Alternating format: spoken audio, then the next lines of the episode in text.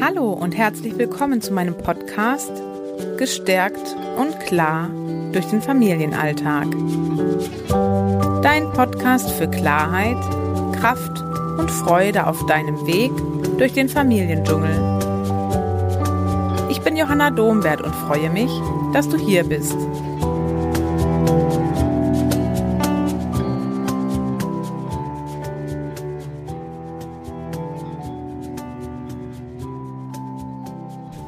Ja, endlich gibt es mal wieder eine neue Podcast-Folge von mir. Es hat ein bisschen gedauert.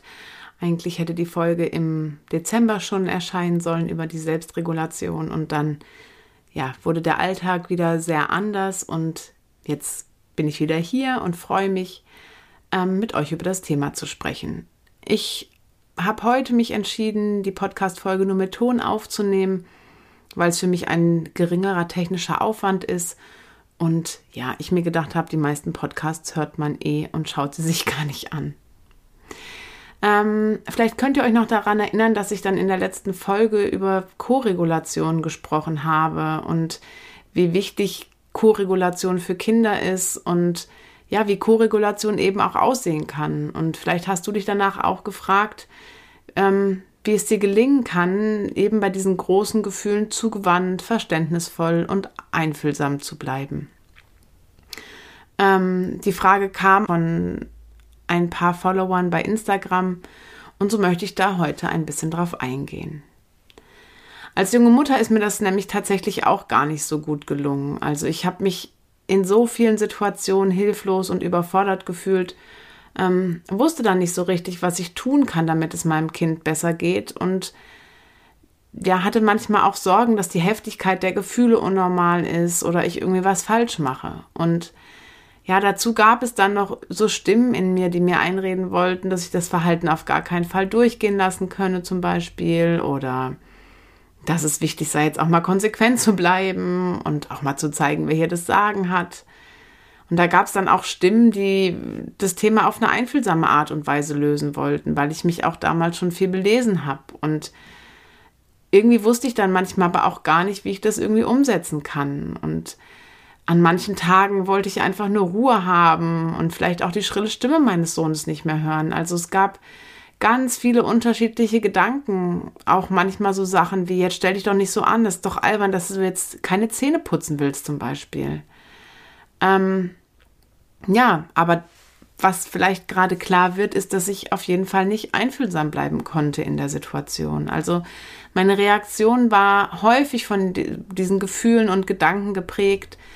Ähm, manchmal wurde ich selber laut, habe Strafen angedroht oder wenn dann Sätze genutzt und Druck aufgebaut. Ähm, habe versucht, vielleicht mein Kind irgendwie kognitiv und rational zu überzeugen ähm, und die Situation waren selten angenehm, für uns beide tatsächlich nicht. Ähm, Im ersten Schritt hat mir geholfen zu verstehen, warum mein Kind so reagiert, wie es reagiert. Also was es in der Situation der großen Gefühle braucht. Das, was ich ja auch in den letzten Folgen schon mit euch ein bisschen drüber gesprochen habe. Das hat mich nämlich dann persönlich darin bestärkt, dass Erziehung und Strafen weder hilfreich noch sinnvoll sind, und hat mich dabei einfach ermutigt, auch andere Wege zu gehen als die, die wirklich in dem Großteil meines Umfelds irgendwie vorgelebt wurden. Mm. Ja, und trotzdem gab es eben, auch wenn ich jetzt schon wusste, was ich machen möchte und wie ich damit umgehen möchte mit meinem Kind, wie ich die Situation lösen möchte, trotzdem gab es immer noch so diese Situationen, in denen ich gefühlt gar nicht anders reagieren konnte. Also ich habe dann eher automatisch reagiert und manchmal habe ich genau das Gegenteil von dem gemacht, was ich eigentlich tun wollte. Und ja, fühlte mich natürlich im Anschluss daran dann noch schlechter. Vielleicht kennst du das auch aus deiner eigenen Elternschaft. Es ist tatsächlich ein häufiges Thema in meinen Beratungen und Kursen, dass Eltern eigentlich andere Wege gehen möchten und es im Alltag trotzdem gar nicht immer gelingt. Umso wichtiger finde ich, heute mit euch oder mit dir darüber zu sprechen, was in uns Erwachsenen in eben genau diesen Momenten passiert ähm, und ja, wie wir das Stück für Stück verändern können. Weil manchmal ist es eben so, dass diese großen Gefühle unserer Kinder etwas in uns berühren und wir uns in dieser Situation ja fast so ein bisschen wie von unseren Kindern bedroht fühlen, auch wenn das rational gesehen natürlich niemals der Fall ist. Kinder sind Kinder, sie tun Dinge nicht gegen uns, sondern für sich und hinter ihrem Verhalten steckt natürlich immer ein Gefühl und ein Bedürfnis. Doch wenn wir uns eben bedroht fühlen, dann gelingt es uns nur schwer wahrzunehmen, warum unser Kind gerade in diesem Zustand steckt. Und dann können wir meist nicht einfühlsam sein, zugewandt bleiben und ruhig bleiben. Meistens wollen wir diese Situation dann möglichst schnell beenden oder uns auch aus dieser Situation rausziehen. Und auch ich habe diese Unruhe damals empfunden und konnte meinem Sohn natürlich so gar nicht das geben, was er braucht. Also ich konnte ihn nicht ko-regulieren. Dazu war ich selbst viel zu aufgebracht. Und ähm, wenn ich so im Nachhinein von oben auf diese Situation schaue, war da im Endeffekt ein Kind mit großen Gefühlen. Und diese großen Gefühle haben in mir ja wie so ein Wasserfall an Gedanken und Gefühlen und inneren Prozessen ausgelöst. Und dadurch konnte ich dann gar nicht bewusst reagieren, sondern habe eben eher impulsiv reagiert. Und vielleicht erinnert ihr euch noch daran, dass ich in der letzten Podcast-Folge erklärt habe, dass Kinder, wenn sie so ein großes Gefühl empfinden, nicht mehr mit dem denkenden Teil des Gehirns, also dem präfrontalen Kortex, verbunden sind. Bei uns Erwachsenen ist es tatsächlich ganz genauso. Und um das nochmal so ein bisschen verständlicher zu machen, wie das so funktioniert, möchte ich euch was von dem Stresstoleranzfenster erzählen. Das ist ein Begriff, den Daniel Siegel geprägt hat ist ein Professor der Psychiatrie am Zentrum für Kultur, Gehirn und Entwicklung und leitet in den USA ähm, ja so ein Mindful Awareness Research Center heißt es, ähm, ja, in dem es viel um Achtsamkeitsthemen auch geht und ja, sich selber wahrnehmen, die eigenen inneren Prozesse zu beobachten. Genau, und man kann sich das fast so ein bisschen vorstellen, dass wir alle so, ja, dieses Stresstoleranzfenster in uns tragen. Und im Laufe unseres Alltags pendeln wir in diesem Stresstoleranzfenster oder unser Erregungsgrad pendelt in diesem Stresstoleranzfenster ja von oben nach unten, mal in Richtung Übererregung, manchmal in Richtung Untererregung.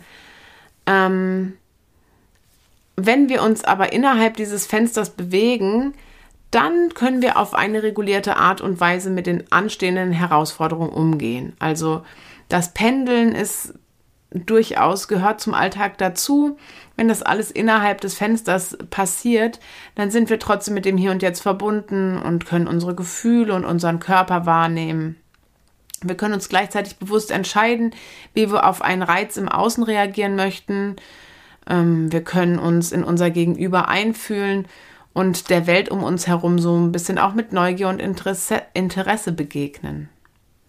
Mm, Im Alltag passiert es natürlich immer wieder, habe ich gerade ja auch schon gesagt, dass wir so nach oben und unten pendeln, weil ein Alltag ohne Stress ist ja gerade im Familienalltag gar nicht realistisch. Und ähm, vielleicht kennst du auch so Situationen, in denen du eine gewisse Anspannung spürst, die aber durchaus hilfreich ist, weil man dann konzentriert und fokussiert sein kann. Also bei uns ist es morgens, wenn wir uns alle fertig machen, ähm, häufig so, dass ich präsent bin, aber trotzdem, also dass ich weiß, was zu tun ist und trotzdem mit meinen Kindern in Verbindung bin und dadurch fast so ein bisschen Flow entsteht. Gleichzeitig gibt es auch manchmal Tage, in denen es dann eben nicht so ist. Also in denen ich merke, es wird zu viel, was ich jetzt denke, tun zu müssen oder was irgendwie getan werden müsste. Und dann wird, steigt der Stress und dann ist es eben zum Beispiel auch nicht mehr innerhalb des Fensters. Also dann merke ich, wie meine eigene Anspannung steigt. Und das sind dann eben so Situationen, die unsere eigene Stresshaltefähigkeit überlasten. Also dann gerät unser Körper in diese sogenannten autonomen Stressreaktionen. Das heißt, er reagiert dann automatisch ohne unser Bewusstsein. Und so wie oben eben beschrieben, dann ist dieser präfrontale Kortex nicht mehr verfügbar. Und wir können eben nicht mehr kreativ über Lösungen nachdenken, sondern reagieren sehr impulsiv. Ähm, und das passiert häufig eben, wenn große Gefühle der Kinder etwas in uns berühren. Was mir noch wichtig ist zu sagen, ist, dass eine durchaus nützliche Reaktion unseres Nervensystems ist, dass wir bei stressigen Situationen nicht mehr so bewusst handeln, sondern automatisch. Also das hat uns zum Beispiel in der Steinzeit das Überleben gesichert, ganz häufig. Wenn wir zum Beispiel überlegt hätten, ob ein Säbelzahntiger ähm, vielleicht doch auch ganz süß ist oder ob wir ihm nicht vielleicht auch einfühlsamer begegnen sollten, dann hätten viele Menschen wahrscheinlich nicht überlebt. Also damals war es wirklich wichtig zu handeln, zu kämpfen, zu fliehen oder sich totzustellen. Aber heute ist es eben nicht hilfreich, ähm, weil das Kind eben keine wirkliche Bedrohung darstellt, auch wenn wir unser System das manchmal so wahrnimmt. Ähm, ja, und auch es ist tatsächlich, das Kind ist keine Bedrohung, auch dann nicht, wenn es uns tritt oder wenn es uns schlägt, weil auch dieses Schlagen oder Treten in diesen großen Gefühlen eben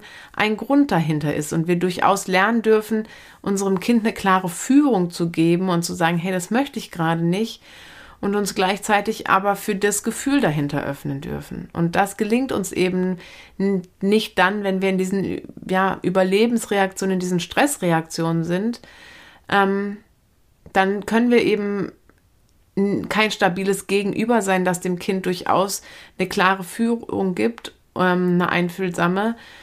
Ähm, und dann fällt es uns schwerer, dem, das Kind dabei zu unterstützen, dass es Beruhigung erfahren kann. Ja, und man kann sich das so vorstellen, dass wir ähm, im Laufe des Alltags, wie gesagt, innerhalb des Fensters hoch und runter pendeln, aber eben je nachdem, wie groß der Stress ist oder eben auch welche eigenen Prägungen man in der eigenen Kindheit erlebt hat. Also dieses eigene Stress-Toleranzfenster bildet sich in der eigenen Kindheit aus. Ähm, und wenn man selber wenig Co-Regulation erfahren hat, kann es sein, dass das ein ziemlich kleines Fenster ist und dass man im Alltag ganz häufig außerhalb des Fensters gerät und häufig eben in Überlebensreaktionen kommt. Und ja, wenn eben der Alltag zu stressig ist und zu viele, ähm, ja, eigentlich fast ein dauerhafter Stress im Alltag entsteht, dann ist es auch so, dass man eben schneller in die Übererregung pendelt ähm, oder in die Untererregung. Und Übererregung ist so ein bisschen, fühlt sich so an, wie ich das auch oben beschrieben habe, dass man in so eine hohe Anspannung kommt im Körper, dass die Atmung ähm, ja gar nicht so tief geht, also keine Bauchatmung, dass man eine hohe Atemfrequenz vielleicht auch hat, dass man sich hilflos fühlt und überfordert und die Reaktionen dann häufig impulsiv sind ähm, und manchmal eben auch aggressiv. Und für mich zählt zur Aggression eben auch Strafen, Drohungen. Ähm, genau, also auch das sind schon für mich aggressive Handlungsmuster. Und genauso kann es eben aber auch sein, dass man in die Untererregung pendelt. Also manchmal erkennt, ertappe ich mich dabei oder passiert es auch bei mir, dass ich dann merke, ja, ich verliere so den Faden, ich dümpel so ein bisschen durch den Morgen, ähm, mir fehlt die innere Struktur, ich werde eher motivationslos und schalte fast so ein bisschen ab und es wird mir gleichgültig irgendwie, das, was um mich rum passiert. Auch das ist eine Stressreaktion. Und wenn du in das Thema noch tiefer einsteigen möchtest, dann verlinke ich dir ein paar Hinweise in den Show Notes auf noch ein paar Videos und auch auf ein paar Bücher. Genau, aber vielleicht magst du jetzt einfach mal innehalten und beobachten, ob das, was ich gerade geschildert habe, auch etwas in dir berührt. Vielleicht kennst du das ein oder andere Muster sogar aus deinem eigenen Alltag. Und dann möchte ich dich nochmal einladen, dir das bewusst zu machen, dass eben diese Reaktionsmuster, so wie oben schon gesagt, ganz natürliche Reaktionsmuster sind und eben in unserer Kindheit geprägt wurden. Und je nachdem, wie viel Koregulation du selber erfahren hast oder eben nicht erfahren hast, ja, kann es eben auch sein, dass deine Stressreaktionen vielleicht anders aussehen als bei jemand anderem. Und dazu gibt es in unserer Gesellschaft eben auch noch starke soziale Prägungen, die immer noch davon ausgehen, dass Kinder irgendwie so manipulative kleine Wesen sind. Und auch wenn vielleicht den Leuten hier, die mir zuhören, auch schon wissen, dass das in, aus meiner Sicht tatsächlich totaler Quatsch ist, ist es etwas, was, was uns prägt. Und wenn das Umfeld ähm, das vielleicht auch noch so ein bisschen unterstützt, kann auch das eben die, die eigenen Werte zu verändern auch schon Stress auslösen. Also ähm, ich finde, wir dürfen da ein bisschen wertfrei dran gehen. Also es gibt nicht bessere oder schlechtere Reaktionsmuster, sondern auch bei uns hat jedes Verhalten einen guten Grund und auch wir Eltern sind nur Menschen und wenn wir eben so viel Stress oder zu viel Stress empfinden, dann pendeln wir eben schneller von Übererregung zu Untererregung und wieder zurück. Und dann gibt es eben wenige Momente des Alltags, die wir im verbundenen Zustand verbringen. Und häufig reagieren wir dann anders, als wir es uns eigentlich wünschen.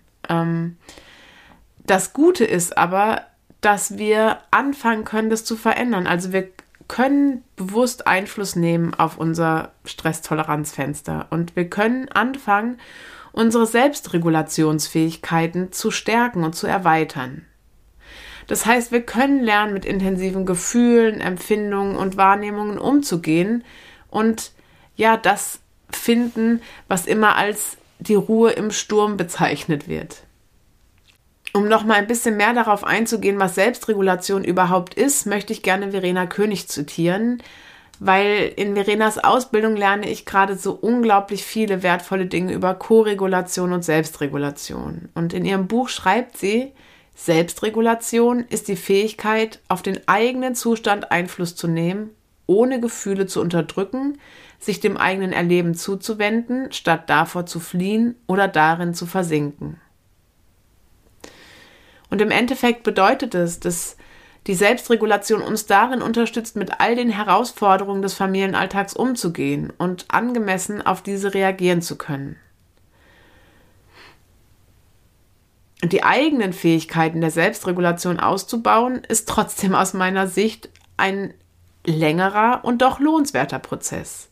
Es gibt für mich da wirklich kein schnelles Drei-Schritte-Programm oder die eine Übung, die du einfach regelmäßig machen musst und dann läuft es schon. Und das musst du machen und dann funktioniert es auf jeden Fall.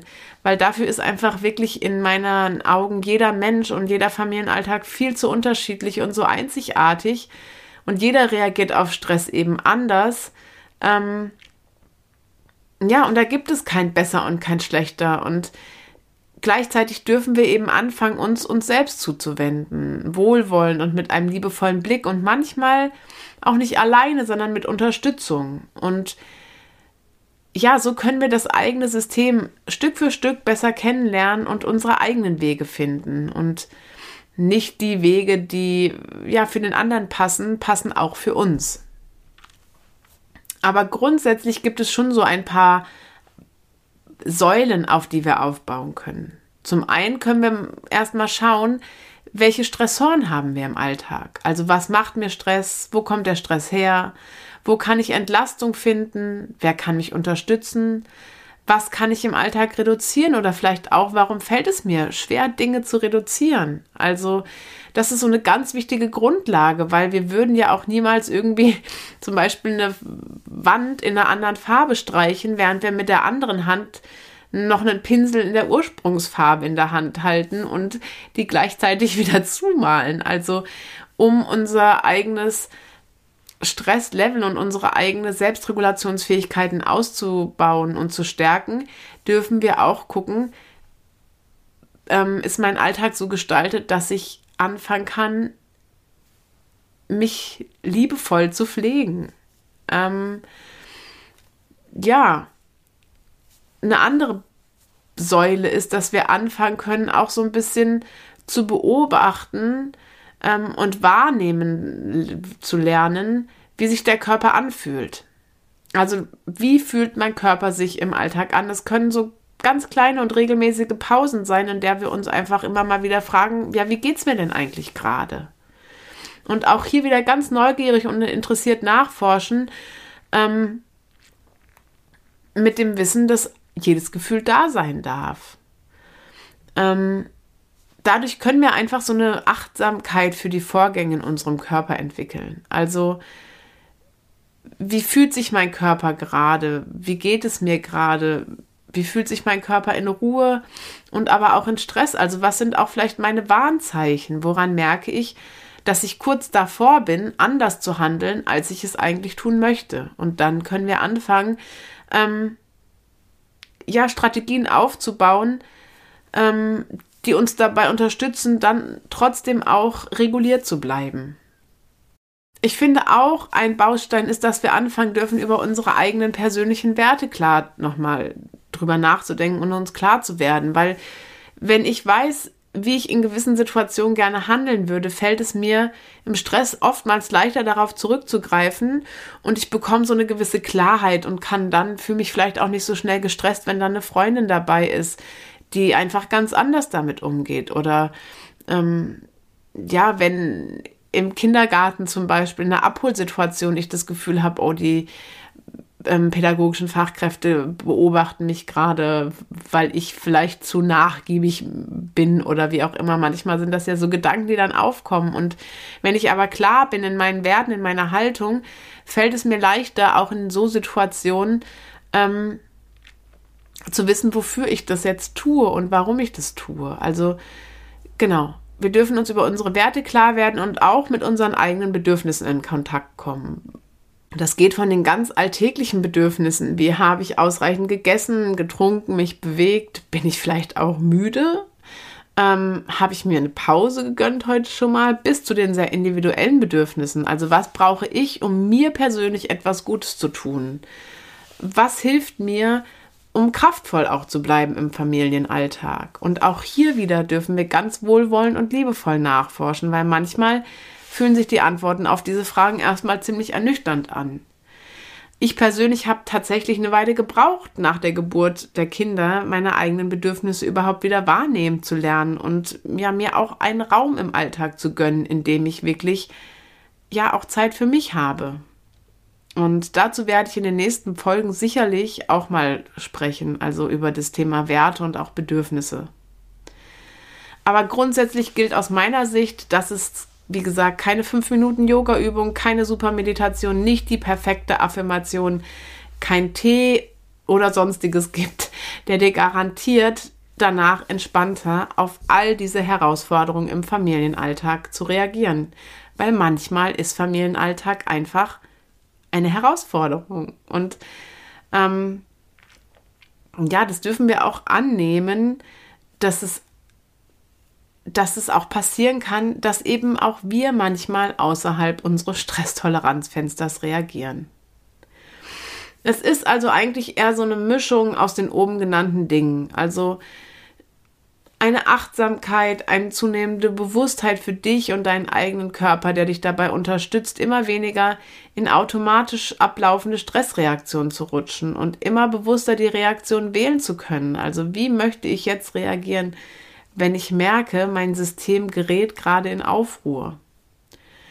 Ähm, es gibt dazu noch wirklich ganz viele wundervolle und auch kleine Regulationsübungen, die direkten Einfluss auf unser autonomes Nervensystem haben. Und ich überlege gerade, ob ich in Zukunft immer mal wieder ein Video bei Instagram und auch bei YouTube dazu hochlade, weil ich glaube, dass es vielen Familien gerade gut tun würde und ich einfach auch weiß, dass wenn wir diese Regel, diese Übung regelmäßig in den Alltag einbauen, dass sie dann wirklich eine nachhaltige Veränderung mit sich bringen können.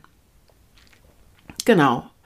Und ganz wichtig zum Schluss ist mir einfach noch zu sagen, dass Kinder Selbstregulation durch Koregulation lernen. Und wir Erwachsenen auch. Also auch wir können von Vorbildern lernen und können uns von anderen Menschen koregulieren lassen. Deswegen lohnt es sich in dysregulierten Zuständen auch immer zu gucken, an wen kann ich mich wenden, wenn ich selber überfordert bin. Wer kann mir wertungsfrei zuhören? Wo kann ich meine Kräfte auftanken, wenn sie weniger werden? Und mit wem tausche ich mich über die Themen rund um Kinderbegleitung aus? Also wo habe ich das Gefühl, hier kann ich mich auf eine nährende Art und Weise austauschen? Und was kann ich für mich, aber eben auch gemeinsam mit den Kindern tun, damit wir uns den Alltag wirklich so schön wie möglich machen? Ja, und an dieser Stelle möchte ich dich nochmal einladen, kurz innezuhalten und zu schauen, was meine Schilderungen bei dir auslösen. Weil manchmal ist der Alltag so stressig, dass jeder Gedanke nach, ich muss noch mehr tun, den Stress nur verstärkt. Gleichzeitig möchte ich dir sagen, dass du eigentlich grundsätzlich gar nichts tun musst, sondern dass das Ganze lediglich eine Einladung meinerseits ist und ich gleichzeitig auch einfach davon überzeugt bin, dass du jetzt schon gut bist, so wie du bist. Aber wenn du merkst, du möchtest deine Selbstregulationsfähigkeiten auf, ausbauen und trotzdem merkst, oh, das ist mir eigentlich gerade alles so viel, dann möchte ich dich einladen, mal zu schauen, was im Alltag dir gut tun kann, was du auch in deinen Alltag einbauen kannst, ohne noch weiteren Druck oder Stress auszulösen. Das mache ich häufig mit Eltern in der Beratung, denen es ähnlich geht. Manchmal ist es wirklich dann einfach eine ganz kleine Geste oder ein besonders schöner Stein, der in der Hosentasche ist oder ein Blick aus dem Fenster. Ähm, und wenn wir das regelmäßig in unseren Alltag einbauen, dann kann das eine erste kleine Veränderung mit sich bringen und die dient dann als Fundament, auf das man weiter, aus, also weiter aufbauen kann.